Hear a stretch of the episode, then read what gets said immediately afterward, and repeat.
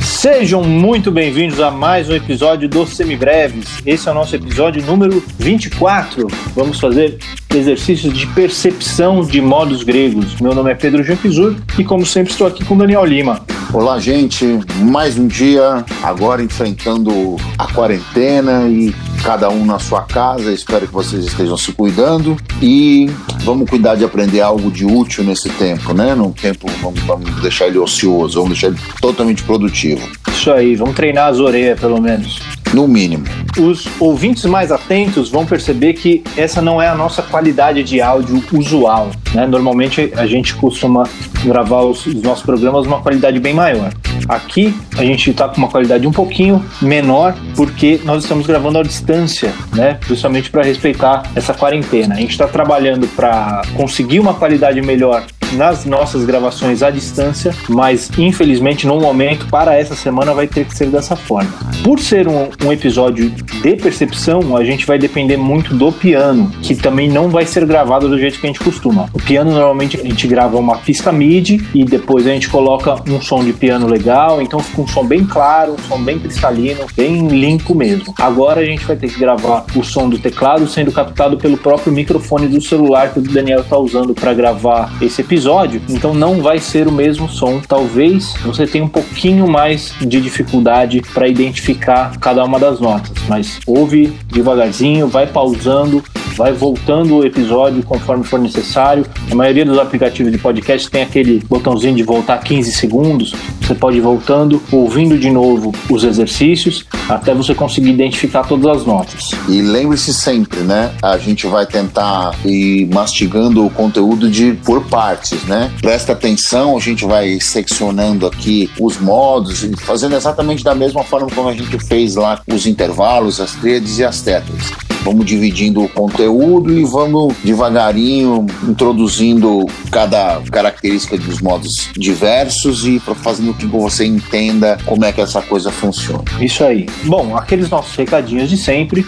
Não se esqueça de entrar lá no nosso site, www.semibreves.com.br, onde você encontra todos os episódios com material de apoio para você poder ter um resuminho por escrito de cada um dos episódios para te ajudar a estudar qual qualquer dúvida que ainda fique depois de ouvir o episódio, ver o nosso material de apoio, você pode mandar um e-mail para a gente no semibrevespodcast.gmail.com ou então entrar em contato pelas redes sociais, no Facebook, no Instagram, no Twitter. Em todos eles nós somos o arroba semibrevespod. E no Instagram, estamos voltando agora, nesse nosso período de quarentena, nós estamos voltando a fazer alguns exercícios durante a semana sobre a matéria do último episódio. Eu acho que vou até colocar agora nas próximas semanas uns exercícios de revisão geral da matéria, voltar lá daqueles nossos primeiros episódios sobre intervalos, sobre escalas, voltar e colocar alguns exercícios de alguns episódios que já foram, né? Tem muita gente voltando e reouvindo esses episódios, começando pelo começo, né? Fazendo a maratona toda, então acho que é legal a gente voltar e fazer exercícios desde o começo de novo, não é mesmo? É isso aí. Afinal de contas, uma, a revisão e o reforço do conceito nunca é demais, né? Só a prática constante é que leva à fixação desses conceitos todos. E agora, como a estrada já está ficando longa, né, nós já estamos no 24 episódio de conteúdo didático, então por aí já tem um, um, uma bela estrada para você ir se divertindo, os pit stops e etc.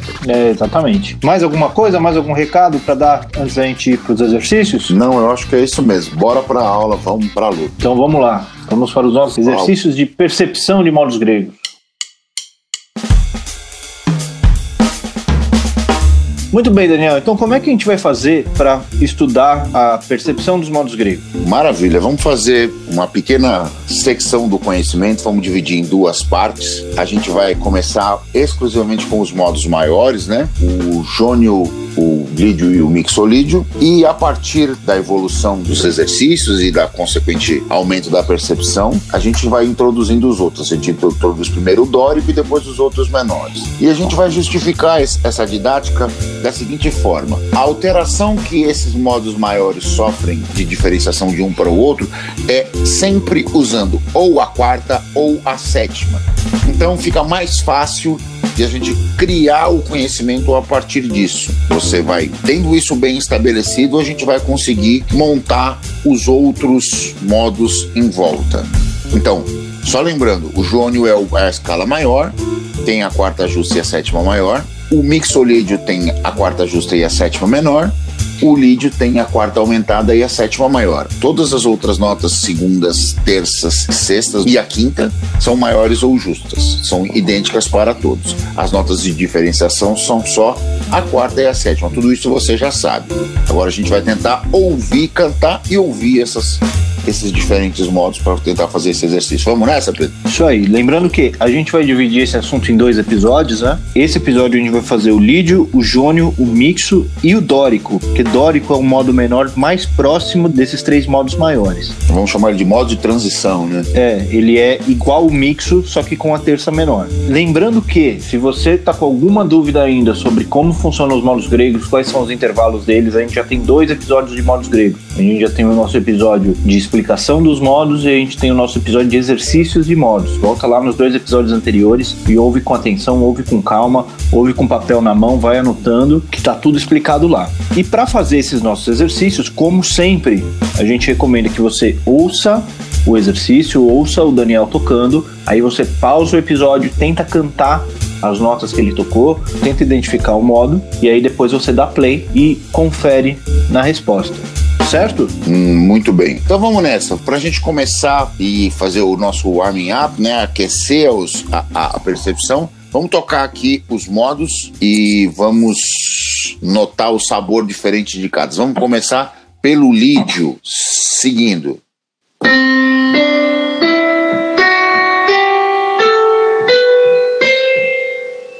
Mais uma vez, lídio.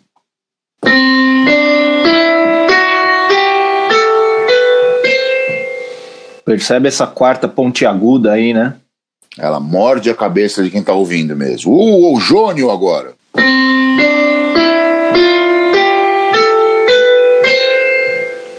A nossa boa e velha escala maior, né? Mais uma vez para fixar.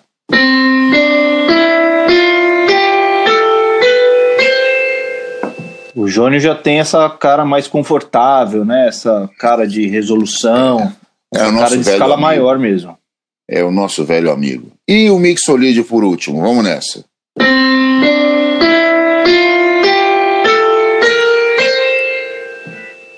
Mais uma vez.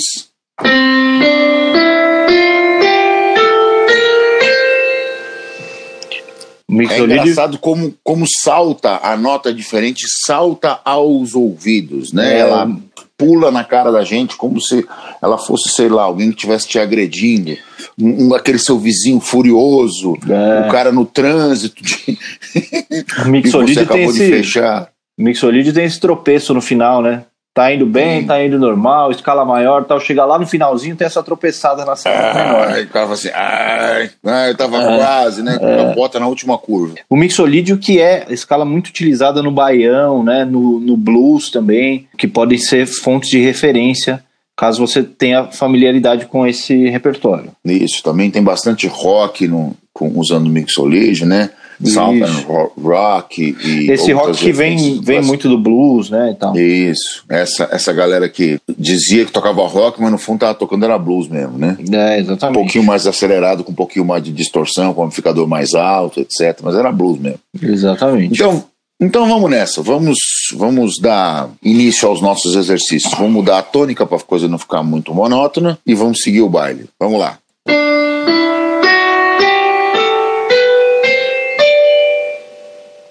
Segunda execução.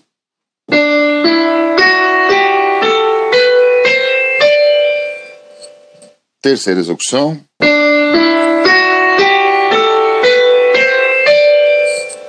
E aí, Pedro, o que lhe parece?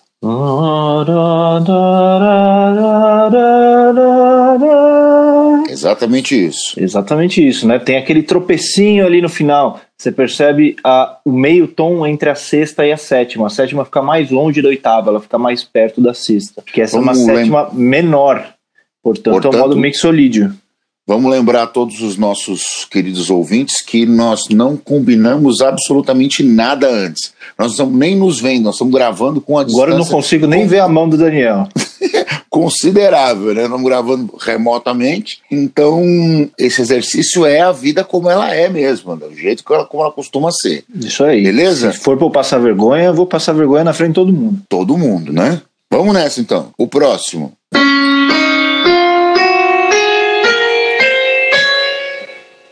Mais uma vez.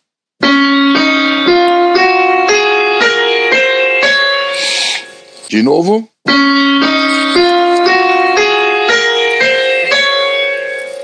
E aí, Pedro? O que, é que você acha?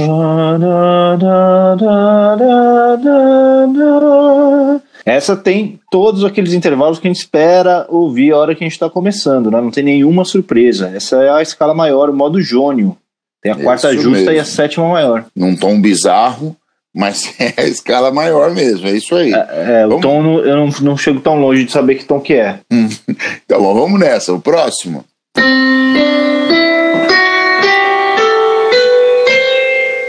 De novo.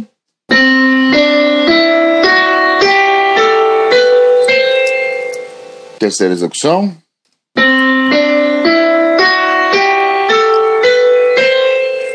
E aí, Pedro? Isso! é? Que beleza! Pô, 10 horas da manhã, bicho. 10 horas da manhã. É isso aí. Então a gente tem essa quarta que tá mais longe da terça do que o normal, né? Ela tá mais perto da quinta. É isso aí. Isso, agora ficou redonda. Ela tem esse Perfeito. meio tom entre a quarta e a quinta. Essa é a quarta aumentada do modo lídio, que tem também a sétima maior lá em cima. Outra coisa que é importante a gente frisar é que, mesmo você reconhecendo esse intervalo característico do modo nesse momento, é bom você cantar o resto da escala para você se acostumar e deixar ela bem firme no ouvido. Deixar todos esses modos bem firmes, porque mais para frente a gente vai ter o modo lídio com a sétima menor chamado de mixo 4 mais. É isso aí. Né? O, o gente... quarto grau da escala menor melódica. O quarto grau da escala menor melódica. A gente vai ter o dórico com a sétima maior, por exemplo. E é muito Exatamente. importante a gente saber diferenciar esses modos da escala menor, que vai vir mais para frente, desses modos da escala maior. Então é bom a gente cantar sempre todos os intervalos, mesmo a gente já identificando o intervalo que define o modo, para a gente conseguir diferenciar ele dos outros modos que a gente vai ver mais para frente. É isso aí, muito bem. Vamos dar sequência então? Vamos lá. Vamos nessa.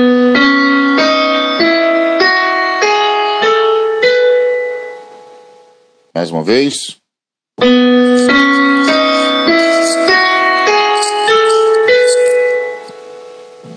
Terceira execução.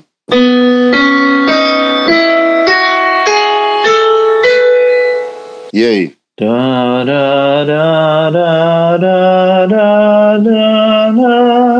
É isso aí. Né? Essa sétima um pouquinho para baixo, essa sétima perto da sexta, essa sétima que dá aquela tropeçada no final que não tem aquela conclusão de escala maior. Então essa é a sétima menor, portanto é o modo mixolídio. É isso mesmo. Então vamos lá, vamos seguindo o próximo modo.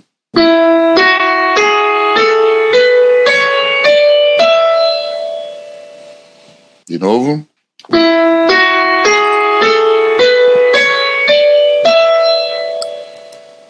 Última vez.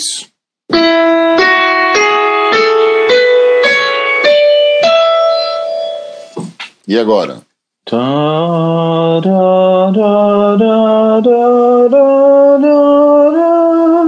É de novo, essa sétima baixinha, essa sétima próxima da sexta. Então, é a sétima menor do modo mixolídio. Exatamente. É ele mesmo de novo. Aquela pegadinha, né? Duas vezes o mesmo modo em tônicas diferentes. Com tônicas diferentes. Para o pessoal pra, se confundir, achar que você vai mudar e não mudou. E não mudou, né? É exatamente isso. Sigamos, portanto,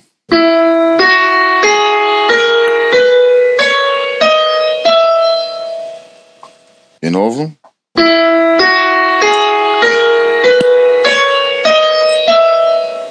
Última vez.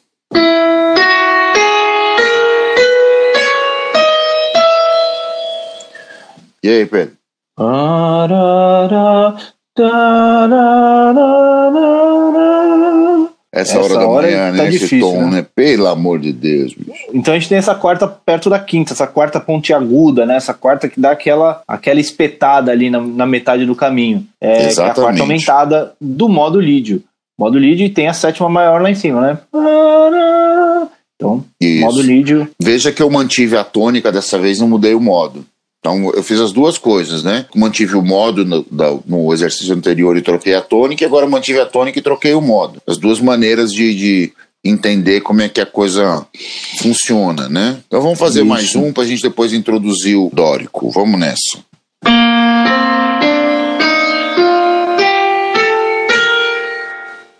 Mais uma vez.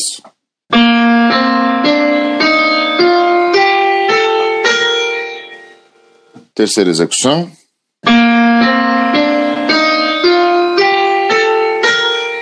E aí?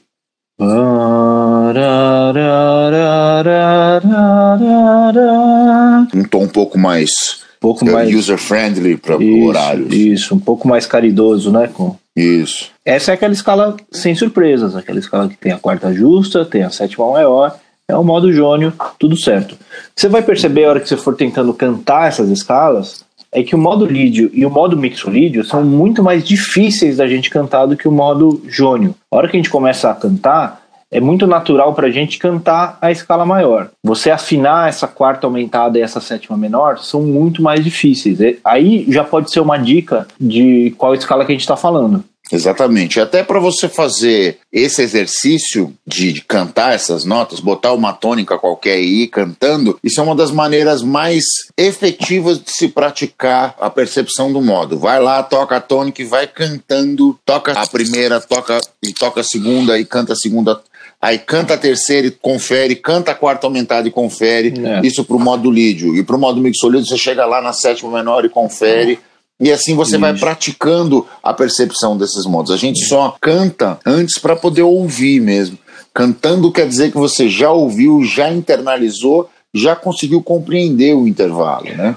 Isso O- funciona como uma ferramenta de reforço. Isso. Uma outra dica para quem estiver cantando essas escalas é pensar na relação de sensível, né, dessas notas alteradas. A relação de sensível são as relações de semitom. Então, quando a gente está cantando o modo lídio, por exemplo, ele está a meio tom da quinta. Então você sente ele ele puxando para quinta, né? Em vez de ser escala maior, por exemplo, pararara, da, você tem ele mais perto da quinta que, que dá uma polarizada naquela nota da quinta. Então, parará, pará, Isso. né? Muda até o senso de tonalismo, né? Por causa da, da, Exatamente. pres- da, da presença da sensível, ele, ele te leva para um outro lugar, né? Isso. A mesma coisa com o mixolídio, só que o mixolídio é o sentido inverso. Você tem que pensar, a hora que você está subindo, que ele está a meio tom da sexta, em vez de um tom.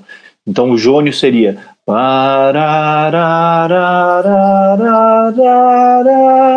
Tem essa sensível entre a sétima e a oitava, enquanto que o mixolídio é.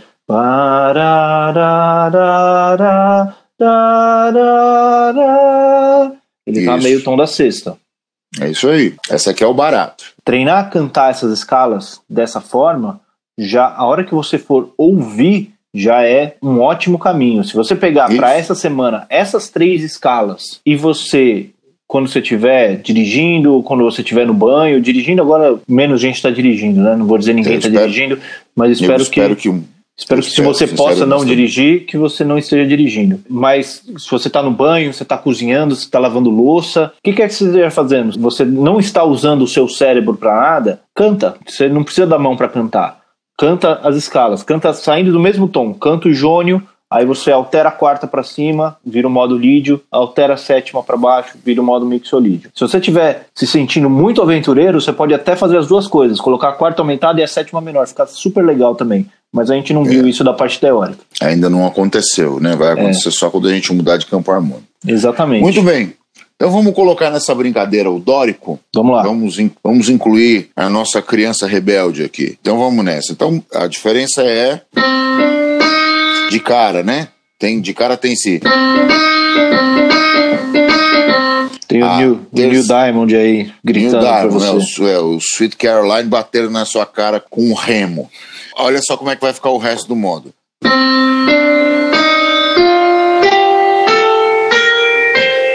É isso? Muito bem. Mais uma vez. Aí.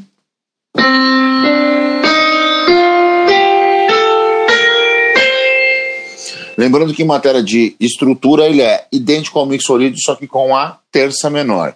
Isso. Vamos ver como é que a coisa vai funcionar? Beleza, vamos dar sequência então. Primeiro, bora lá.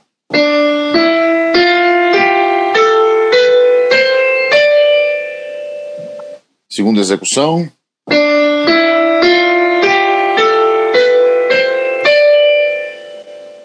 Mais uma vez.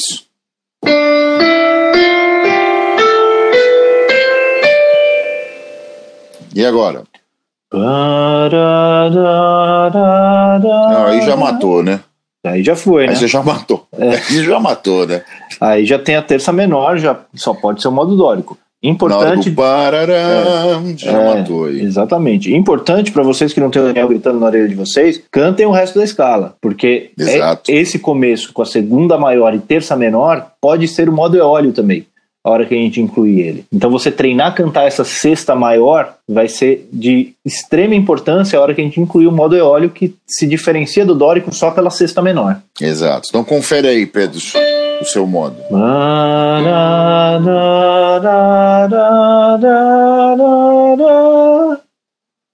É isso aí. Muito bem, podemos dar misturá-lo no meio da nossa bagunça aí, então. Vamos né? lá. Então vamos agora, vamos de Jônio, Lídio, Mixolídio e Dórico. Quatro modos, todos misturados, beleza? Vamos nessa? Então vamos lá.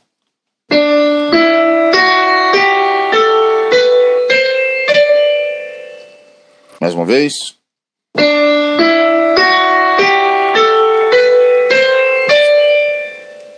Terceira execução.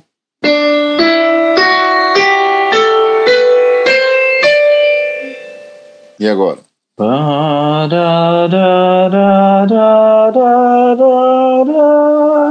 Tem aquele tropecinho no final, né? Aquela sétima perto da sexta. Tem a sétima menor, mas ele tem a terça maior. Então é um modo mixolídio. Exatamente. Sigamos.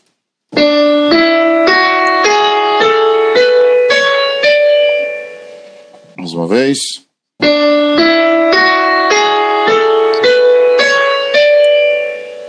De novo.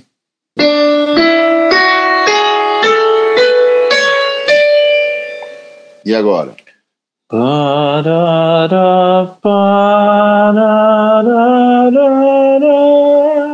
Ficou mais difícil de cantar do que de sacar, né? É, exatamente. Tem essa quarta ponte aguda aí no meio, né? Essa quarta que tá próxima da quinta, Exato. que é do modo lídio. Modo lídio. Muito bem. Dando sequência.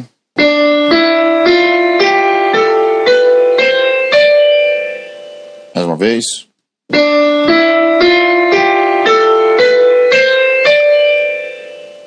Terceira execução.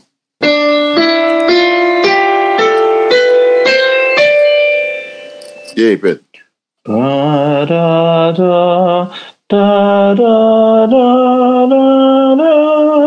É ele mesmo. Essa terça menor já entrega, né?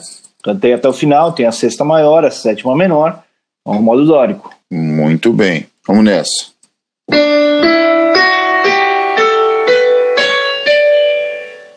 De novo.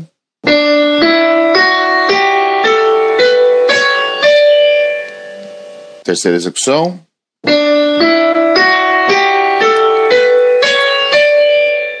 E aí?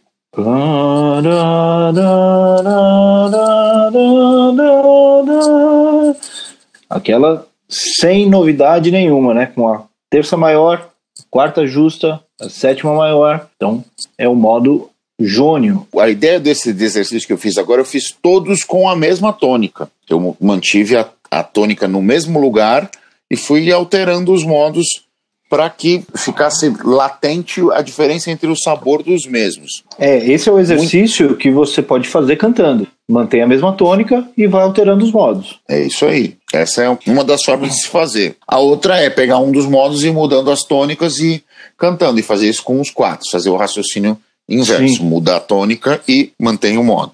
Isso, esses são os jeitos de você decorar o som dos modos. Exatamente. Mais uma execução? Vamos praticar mais um pouco? Vamos mais uma? Vamos, demorou. Vamos nessa.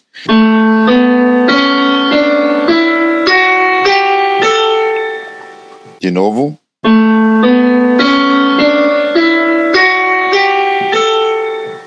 Terceira execução.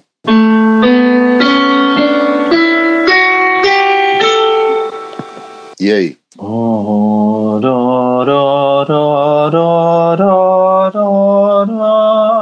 Tem essa sétima para baixo aí, nessa né? sétima menor, essa sétima mais escura. Essa sétima que não termina naquela resolução na tônica, ela deixa um pouquinho mais no ar. Esse é o modo mixolídio. Tem a terça maior, mas a sétima menor, lá em cima. Exato. Mais um.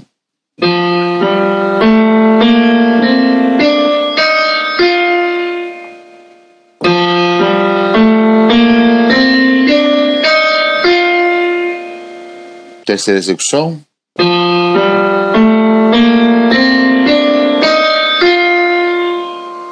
E aí?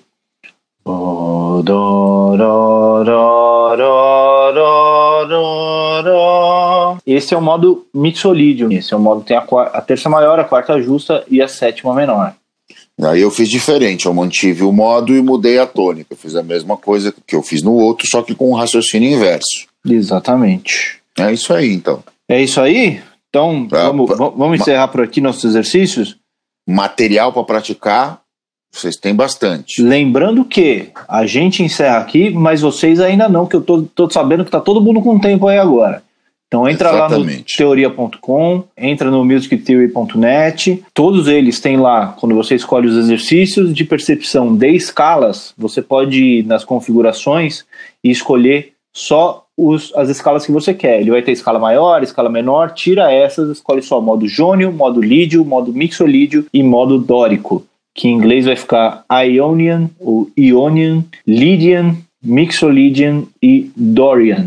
É isso aí. Escolhe eles lá, treina esses quatro modos, porque daqui duas semanas a gente vai treinar os outros três modos, são os outros três modos menores daqui duas semanas, porque semana que vem nós vamos ter um episódio especial, nós vamos ter um episódio de Clube do Disco. Olha o spoiler aí. Isso é uma série nova que a gente vai explicar semana que vem como é que vai funcionar, mas eu acho que vai ser muito legal, vocês não perdem por esperar.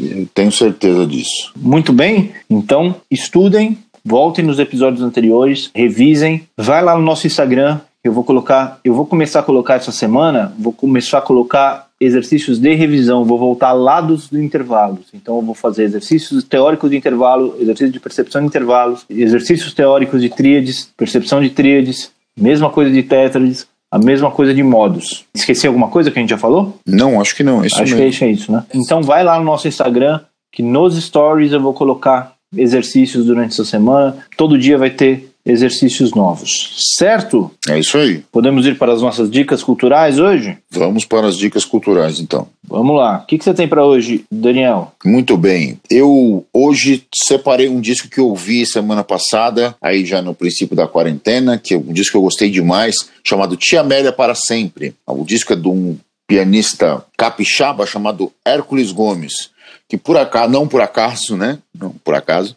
tá que por acaso é sacanagem, mas não por acaso ele era meu colega de sala na faculdade da Unicamp. Ele é um cara que se dedica a tocar piano popular no choro, no resgate dessa linguagem incrível que é o choro, né? E ele tem um trabalho de resgate e transcrição e redescoberta até de autores menos conhecidos ou não tão conhecidos, né? A Tia Amélia se inclui nesse caso. Então ele gravou lá várias coisas, como as coisas mais conhecidas, tipo Cuica no Choro, Bordões ao Luar, essa coisa toda, e gravou coisas menos conhecidas do repertório repertório dela. Então, além de ser um trabalho de resgate e transcrição, é um grande trabalho de, de respeito a essa linguagem do choro pianístico, né? Você que gosta aí de, de, de pianistas e pianeiros do choro, de, de Radamés Inhatali, de, de, de dessa, dessa onda aí, de Eu gosto muito. técnica uh, pianística rebuscada e um grande swing, Ernesto Nazaré, etc, etc, etc. Então, Tia Bela para sempre do grande Hércules Gomes é a minha dica cultural de hoje. Não percam, escutem, o disco é lindo. Muito bom. É, é um repertório que de tempos em tempos vai caindo um pouquinho no, no esquecimento, né? O pessoal vai, vai esquecendo disso e, e é bom que sempre tem alguém para vir gravar um disco novo e lembrar todo mundo desse repertório que vale muito a pena todo mundo conhecer. Inclusive a gente estava falando sobre isso na live de ontem, né? Exato. Sobre o repertório de choro e tal, as diferenças. Sobre a linguagem de improvisação, é, como, as... como, os caras improvisam diferente dos jazzistas. É, é a nossa grande escola de improvisação, é, é, é, o choro. Exatamente, né? A nossa grande música instrumental, né? O choro. É, exato. Muito bem. Eu vou recomendar hoje o disco de estreia da Julie London, de 1955, chamado Julie Is Her Name. É um disco que eu ouvi falar no, no podcast do Nelson Faria, que ele estava entrevistando o Roberto Menescal, e eles falam desse disco. Acho que é um disco muito bom, um disco muito leve para a gente ouvir nesses tempos difíceis, para a gente tirar um pouquinho a cabeça do que está acontecendo no mundo lá fora. É um disco que é só voz, guitarra e baixo. Então a Julie London é acompanhada pelo Bernie Castle na guitarra e pelo grande Raimundo Couro Madeira, né? O Ray Leatherwood no baixo. E é esse disco, além de toda a questão do repertório, a questão dos standards que a gente estava falando lá no episódio sobre como ver jazz e tal. Esse é um disco que é uma aula de acompanhamento e bom gosto, né? Não tem muitos solos, grandes improvisos e tal, mas é um acompanhamento de voz com baixo e guitarra feito num bom gosto, que a gente vai lembrando as, as importâncias de certos detalhes, como por exemplo, é, a gente está muito acostumado no, no mundo do, do jazz instrumental, sai tocando a música e improvisa. Ouvindo esse, esse tipo de disco, a gente lembra da importância que tem uma introdução. Como uma introdução com acordes bem encadeados pode dar todo o clima, todo o tom da música que você está querendo tocar. É, arranjos, bom gosto, bom gosto, acompanhamento, é um disco que vale muito a pena para ouvir, para se apreciar, para se estudar para se tirar os acompanhamentos, os solos de guitarra, as linhas de baixo, é, material de estudo aí para cobrir uma quarentena inteira. Isso é tão verdade no que você falou do que diz respeito às introduções, que algumas delas acabam virando parte do próprio standard, né? Num dado é, momento. Exatamente. É, um exemplo clássico que me vem à cabeça é o Ela é Carioca, né? O pá, pá, Pá, pá, sim, sim. Isso aí é a introdução, não é a música. O... mas ela é tão, tão marcante, mas tão marcante que é. ela acaba virando parte do, Aquarela do, do Brasil também, da. Né? Aquarela do Brasil, outro mesmo, exemplo. Mesmo aquele, aquele acompanhamento de, de piano do Águas de Março. Também, Você não consegue coisa. tocar essa música sem tocar aquilo lá, né?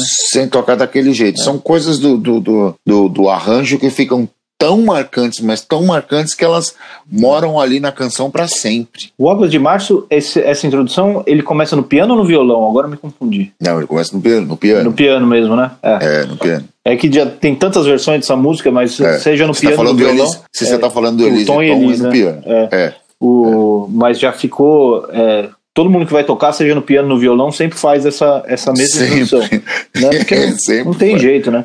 Pois é. O mesmo o já né? falou assim, é, mesma coisa. O cara já toca aquela, fala, ah, olha aí, o cara vai tocar, bicho, entendeu? Já direto. É, exatamente. Já a associação é imediata. Né? Agora, músicas que não têm introdução, vale muito a pena você sentar cinco minutos e pensar como é que eu vou começar essa música? Que introdução que eu posso fazer para isso? Mesmo que ela não tenha no original, mesmo que não tenha uma referência como introdução. Fala assim, meu, como é que eu posso começar essa música? Como é que eu posso fazer para criar o clima para essa música começar? Tem música que Exato. é legal que ela comece direto. Tem música que não, tem música que cabe uma introdução ali, cabe fazer um arranjo em cima dela. Não é só sair tocando, né? E aproveitando o assunto da live de ontem, antes da gente ser cortado pelo Instagram, a gente estava falando um pouquinho sobre uma TED Talk, né, uma palestra do, do David Byrne, que era vocalista do Talking Heads e depois, né, que passou a banda e tal, ele se dedicou além de fazer música, que para ser bem sincero, não sei qual que foi o nível de produção dele depois do Talking Heads, o, o que, não, que ele, fez. fez bastante coisa. Fez bastante ele, coisa, ele né? entra numa de world music, assim, é. de, de, ele se junta com Tom Zé uma época. Pra, ah, legal. É, eu não a, acompanhei. A, carreira solo, a carreira solo dele é bem mais legal que o Talking Heads, inclusive. É, eu não acompanhei gosto, essa, claro. eu não acompanhei essa época, mas ele tem todo um trabalho de pesquisa, né, de, de música. É, meio acadêmica mesmo. E ele tem um livro sobre o qual ele fala nessa, nessa palestra. Eu não vi, eu não li o livro, mas eu vi a palestra, que é How Architecture Change Music. É isso? Deixa eu conferir aqui. Mas que ele fala sobre como os espaços onde as músicas são feitas mudam o jeito como a música é feita. Então, como uma, um teatro molda a música que é composta para ser tocada dentro dele, molda as óperas, molda é, as músicas de concerto. Quando essa música vai para os salões de swing, de jazz, como isso molda o tipo de música que era feita. Quando essa música vai para os pubs, seja né, nos, nos clubes, nos, nos barzinhos, como isso, lógico que ele fala isso do ponto de vista americano e inglês, mas a gente pode traçar esses mesmos paralelos para o Brasil, como a gente fez ontem na live. Quando isso vai para os pubs, para os clubes, para os barzinhos, como isso cria o, o jazz bebop, cria o punk rock, quando isso vai para os grandes estádios, você cria coisas como U2, é super interessante, chama How Architecture Help Music Evolve. No canal do TED, ele tem em inglês com legendas em inglês, mas eu acho que você deve encontrar no YouTube com legendas em português essa palestra. Eu vou dar uma pesquisada, se eu achar eu coloco na, na descrição do episódio. Maravilha. De cara, quando a gente fala em arquitetura e música, me vem direto as, a obra baquiana toda e as catedrais góticas, né? Como os contrapontos Sim. faziam todo sentido naquele, naquelas as vozes, duas, três vozes baquianas faziam todo sentido naquelas igrejas de, com teto alto e apontado para cima, né? Uma curvatura bem acentuada, né? Faz todo sentido. Os caras aproveita essa arquitetura do local e usa isso em favor da música, né? Isso, e o que a gente falava na live ontem, por exemplo, da música brasileira, quando você tinha nos, no, as rodas de samba, a música era feita de um jeito. Quando isso vai para o rádio e vai para os salões, que se precisava de muitos instrumentos tocando para se ter o volume necessário, porque a gente não tinha a mesma amplificação que a gente tem hoje, como isso muda e acaba formando aquele samba canção, aquela era de ouro do rádio, daquelas orquestras com aquele cantor cantando impostado e tal. Tudo isso tem a ver com o meio que está sendo usado para se transmitir a música que leva inclusive a bossa nova, né? Quando você tem a evolução dos equipamentos de amplificação, que aí você pode cantar baixinho, que o microfone pega, só uma voz própria... de violão e você consegue encher toda uma casa de show, todo um teatro só com isso. E a própria gravação evolui também, né? Porque aí a gravação não passa Sim. a não ser mais mecânica, né? A, a impressão Sim. no acetato já não é, não precisa mais daquela intensidade toda, né? A coisa já são, são vai para fita, então você tem uma outra um outro tipo de tratamento do, do, áudio. Então, todas essas coisas fazem diferença mesmo, não só a arquitetura, mas também a, a, maneira de captar e tratar esse som. A tecnologia vem para ajudar mesmo, né? Sempre. Isso aí. E a gente vai falar muito disso no episódio do, da semana que vem, no nosso primeiro episódio do Clube do Disco. A gente vai falar muito sobre essa tecnologia de gravação e como isso mudou o jeito que a gente faz música até hoje, certo? É isso aí, belo spoiler. Muito bem, mas por hoje vamos ficando por aqui. Mais alguma coisa que você queira acrescentar? Não, isso, é isso mesmo, perfeito. Então isso aí, esse foi mais um Semibreves. O Semibreves tem apresentação de Pedro Janquizur e Daniel Lima, produção de Pedro Janquizur e Daniel Lima, edição de Pedro Janquizur e consultoria técnica de Marco Bonito. Muito obrigado a todo mundo que ficou com a gente até aqui e até semana que vem. Até semana que vem, gente, a gente se ouve. Abraços a todos e se cuidem na quarentena.